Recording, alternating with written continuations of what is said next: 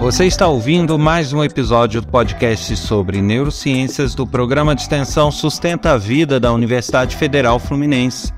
Eu sou Adriano Freitas, pós-graduado em neuroaprendizagem, especialista em neuropsicologia clínica.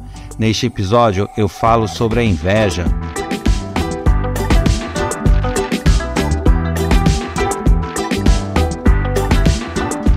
E para você que está chegando agora no podcast, eu te convido a ouvir os episódios anteriores. Já são mais de 100 episódios. Então dá para você ir aos pouquinhos ouvindo todos eles, ouvindo da semana e algum anterior.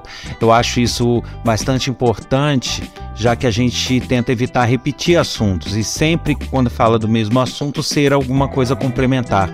Então é bastante interessante para você que gosta desse tipo de conteúdo que retorne lá e comece a nos acompanhar desde o início. Faça esse convite a todos. E também eu gostaria de contar com a participação de todos vocês através de e-mails ou mensagens de WhatsApp. O e-mail para que possa enviar dúvidas, críticas, comentários, sugestões é podcast@sustenta-vida.com e o WhatsApp para aqueles que desejarem enviar um áudio para a gente é código 22 99 222 1003.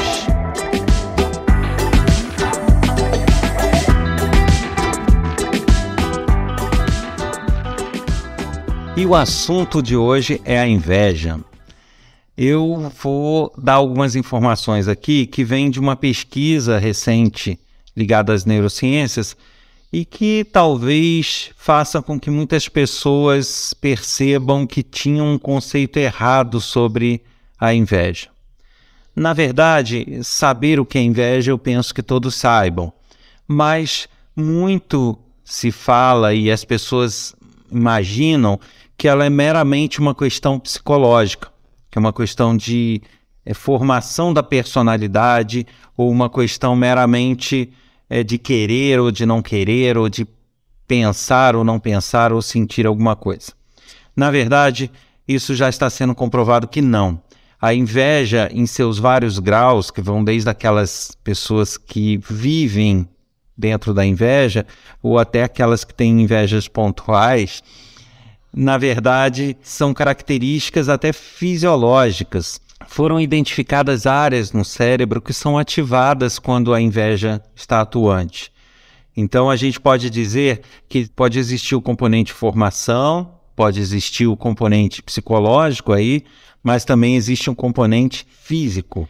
E aqui eu cito um estudo de um japonês neurocientista chamado Hidehiko Takahashi. Ele é um neurocientista japonês atuante no Instituto Nacional de Ciência Radiológica em Tóquio e ele demonstra que algumas áreas de nosso cérebro, uma ligada à dor, que é uma região do córtex cingulado anterior, aí ninguém precisa memorizar esse nome, eu estou falando só por uma questão de informação. Esse córtex cingulado anterior, ele é responsável em processar estímulos de dor.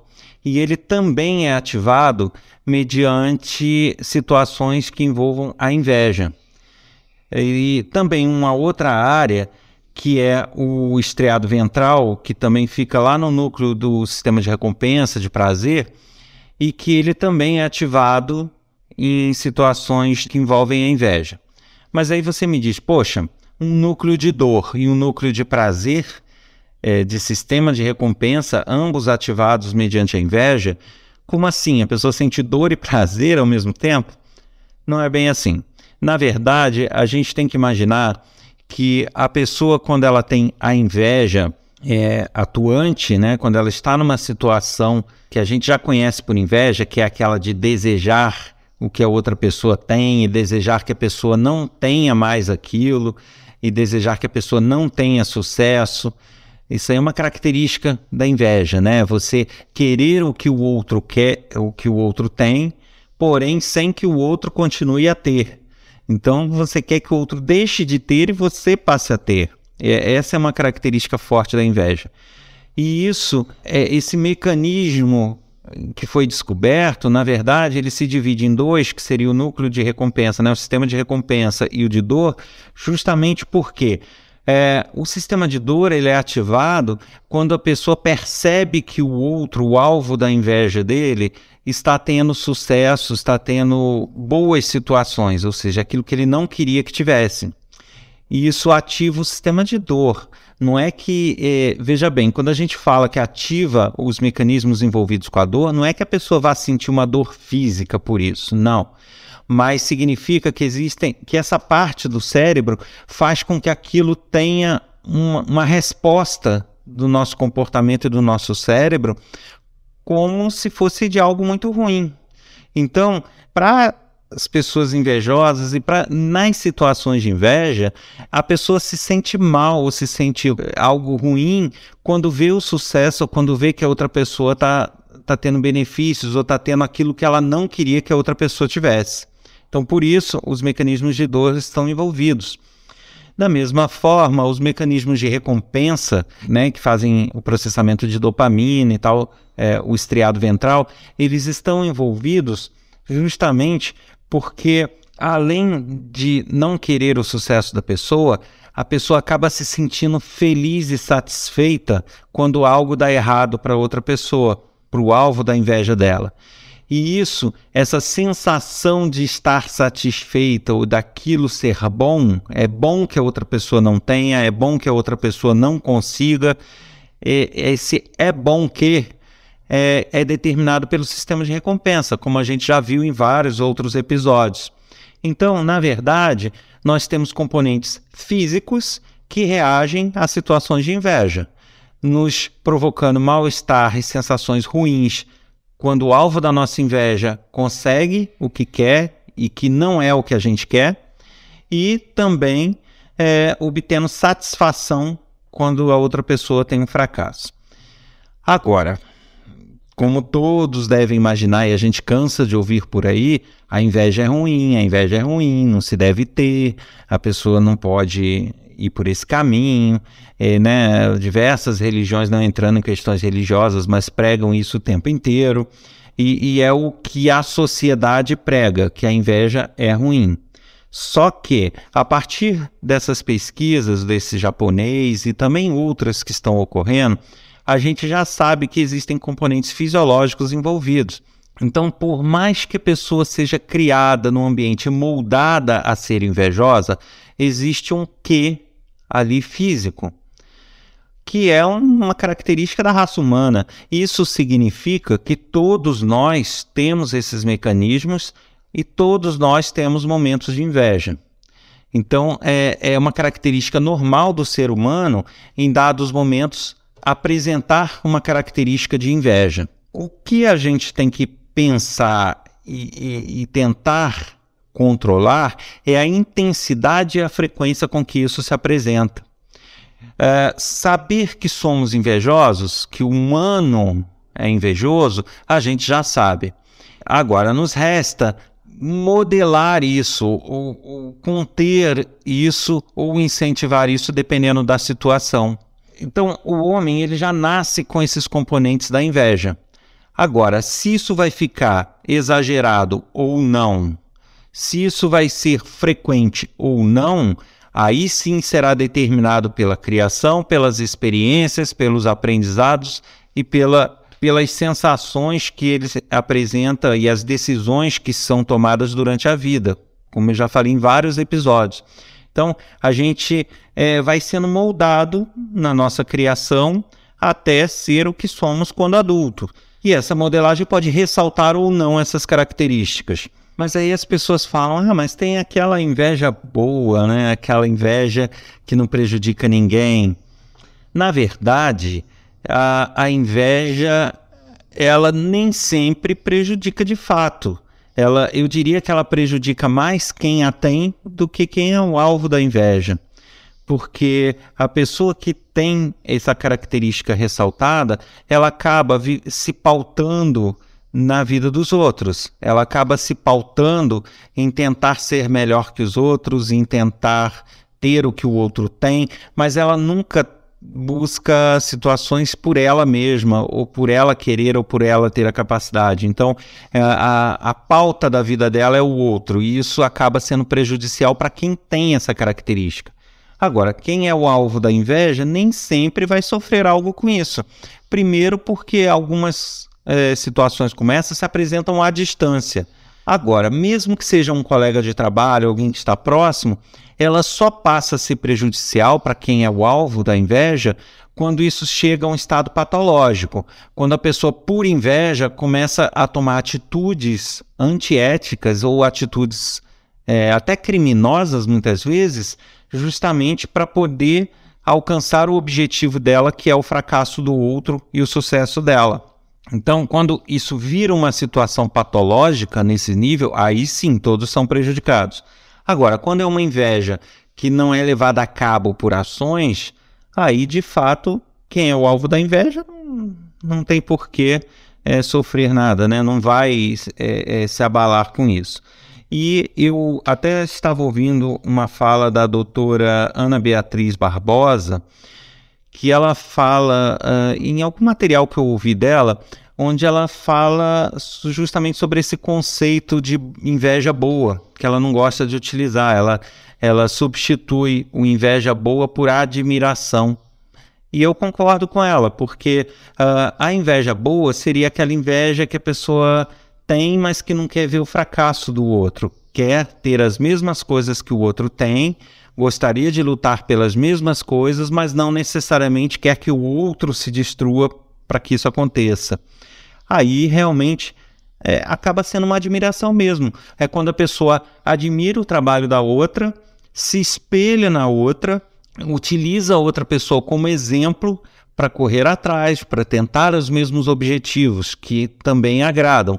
E aí ela passa a ter a pessoa como um, exemplo mesmo. Então, isso aí não pode ser ruim.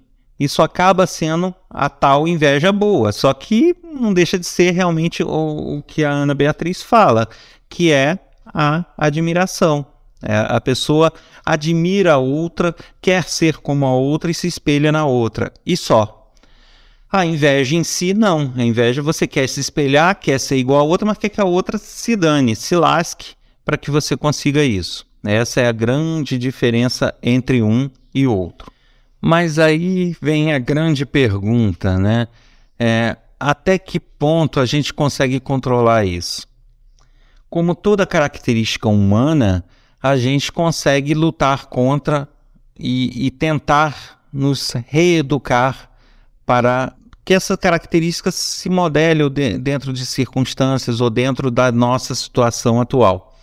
Então, por mais que a gente tenha sido criado num ambiente onde impere a inveja e onde isso acaba ressaltando essas características inatas que nós temos, por mais que isso esteja na nossa personalidade atual, nunca é tarde para que a gente possa tentar mudar isso, tentar mudar essas características.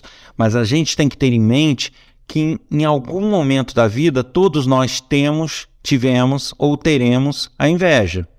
Por, por ser uma característica humana e por ser uma característica também física humana. Mas o que a gente precisa não é tentar anular e tentar é, radicalmente mudar. Eu já falei isso em outros episódios. A gente precisa, no nosso dia a dia, conter, né? saber lidar com as nossas características, com as nossas limitações e com aquilo que a gente não concorda dessas características. Então é, é assim, é muito fácil para algumas pessoas falar: ah, você não deve ser invejoso, a gente não pode ser invejoso, quando isso, na verdade, é uma característica inata, isso vem de nascença e isso é reforçado muitas vezes pela criação. Então acaba não sendo tão simples, não é uma questão de escolha ou decisão, onde a pessoa dorme hoje invejosa e acorda amanhã sem ter essa característica ressaltada. Então não é bem assim. A gente precisa dela, senão ela não estaria lá, até por uma questão de sobrevivência, mas a gente precisa saber controlar e, e domar essa característica segundo o que a gente pretende para os nossos objetivos de vida. Uh, importante também que a gente tenha esse, essa visão, que é uma característica nossa e que a gente precisa controlar, justamente porque é como eu falei no episódio lá da bola de neve, quem não ouviu, volta lá e, e escuta. Diversas situações, e essa é uma delas, na nossa vida, elas vão não crescendo. Então, se a gente tem um comportamento invejoso e a gente não cuida disso e ele é bem ressaltado, a gente tende a conseguir algumas coisas iniciais em virtude disso. Isso retroalimenta nosso sistema de recompensa que intensifica esses sentimentos de inveja e aí a gente consegue mais algumas coisas de forma não ética muitas vezes e daí isso retroalimenta e aumenta, e aí a gente vai entrando naquele ciclo da bola de neve que eu falei no outro episódio. Então, mais importante é, é a gente não é querer mudar a nossa personalidade da noite para o dia. Mais importante é a gente conseguir colocar um freio nesse crescendo, nessa bola de neve e inverter o sentido. É, é, ouça um outro episódio onde eu falo sobre isso, né? É, que a nossa vida é uma bola de neve. Ouça esse episódio que vocês vão entender o que eu quero falar. Então, é, a gente precisa não deixar que isso chegue a um estágio de perda de controle.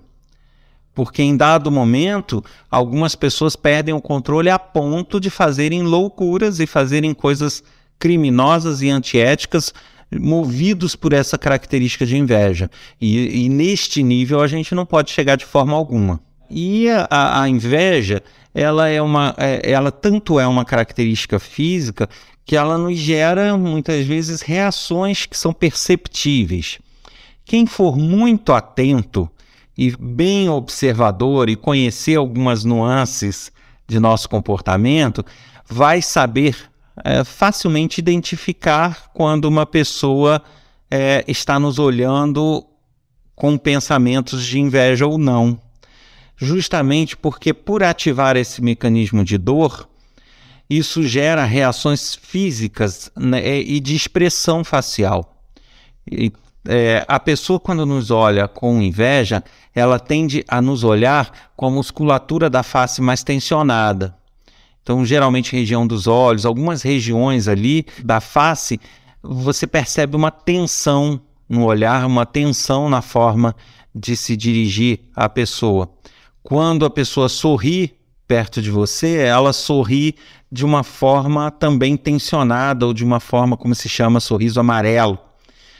E isso são características que o nosso fisiológico gera e a pessoa é, dificilmente ela consegue controlar isso no dia a dia. Só pessoas realmente com uma, um poder de dissimulação muito grande. Mas no geral, não, você consegue perceber. É diferente da pessoa que tem uh, o que é, eu falei que seria a admiração, segundo a Ana Beatriz. É, justamente quando a pessoa tem uma admiração, que seria o que essas pessoas falam por inveja boa, que eu não acho também que concordo com ela quando diz que não existe inveja boa, a pessoa chega para você, conversa, ri, é, te deseja sucesso, isso e aquilo, você percebe que a expressão dela quando ri é de realmente rir e de, e de realmente ter leveza e de realmente desejar o sucesso quando ela deseja. Diferente das pessoas que não têm essa admiração e a questão é meramente inveja que aí o sorriso é tensionado, o olhar é tensionado, é, a fala é mais é, entrecortada, né, mais ríspida. Então, você, se for um bom observador, você vai começar a olhar no seu redor e vai começar a perceber aqueles que realmente te olham de uma forma natural, brincam, riem de forma leve ou de forma tensa. E quem está fazendo isso de forma tensa, certamente é porque está com essas características de inveja bem ressaltadas. Então, a, a, a, o que eu posso dizer aqui nesse episódio é isso: a inveja existe, ninguém deve se autopunir por ter tido momentos de inveja, porque isso é uma característica humana, mas a gente precisa só saber balancear isso, não fazer com que isso se torne uma característica destrutiva para todos nós.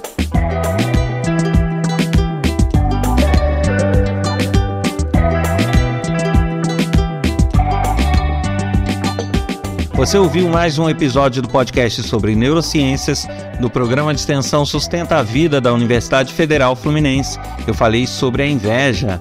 Meu nome é Adriano Freitas, sou pós-graduado em neuroaprendizagem, especialista em neuropsicologia clínica. Eu aguardo seu contato através do e-mail podcast@sustenta-vida.com ou através do WhatsApp código 22992221003. Eu espero vocês na próxima semana, hein? Até lá!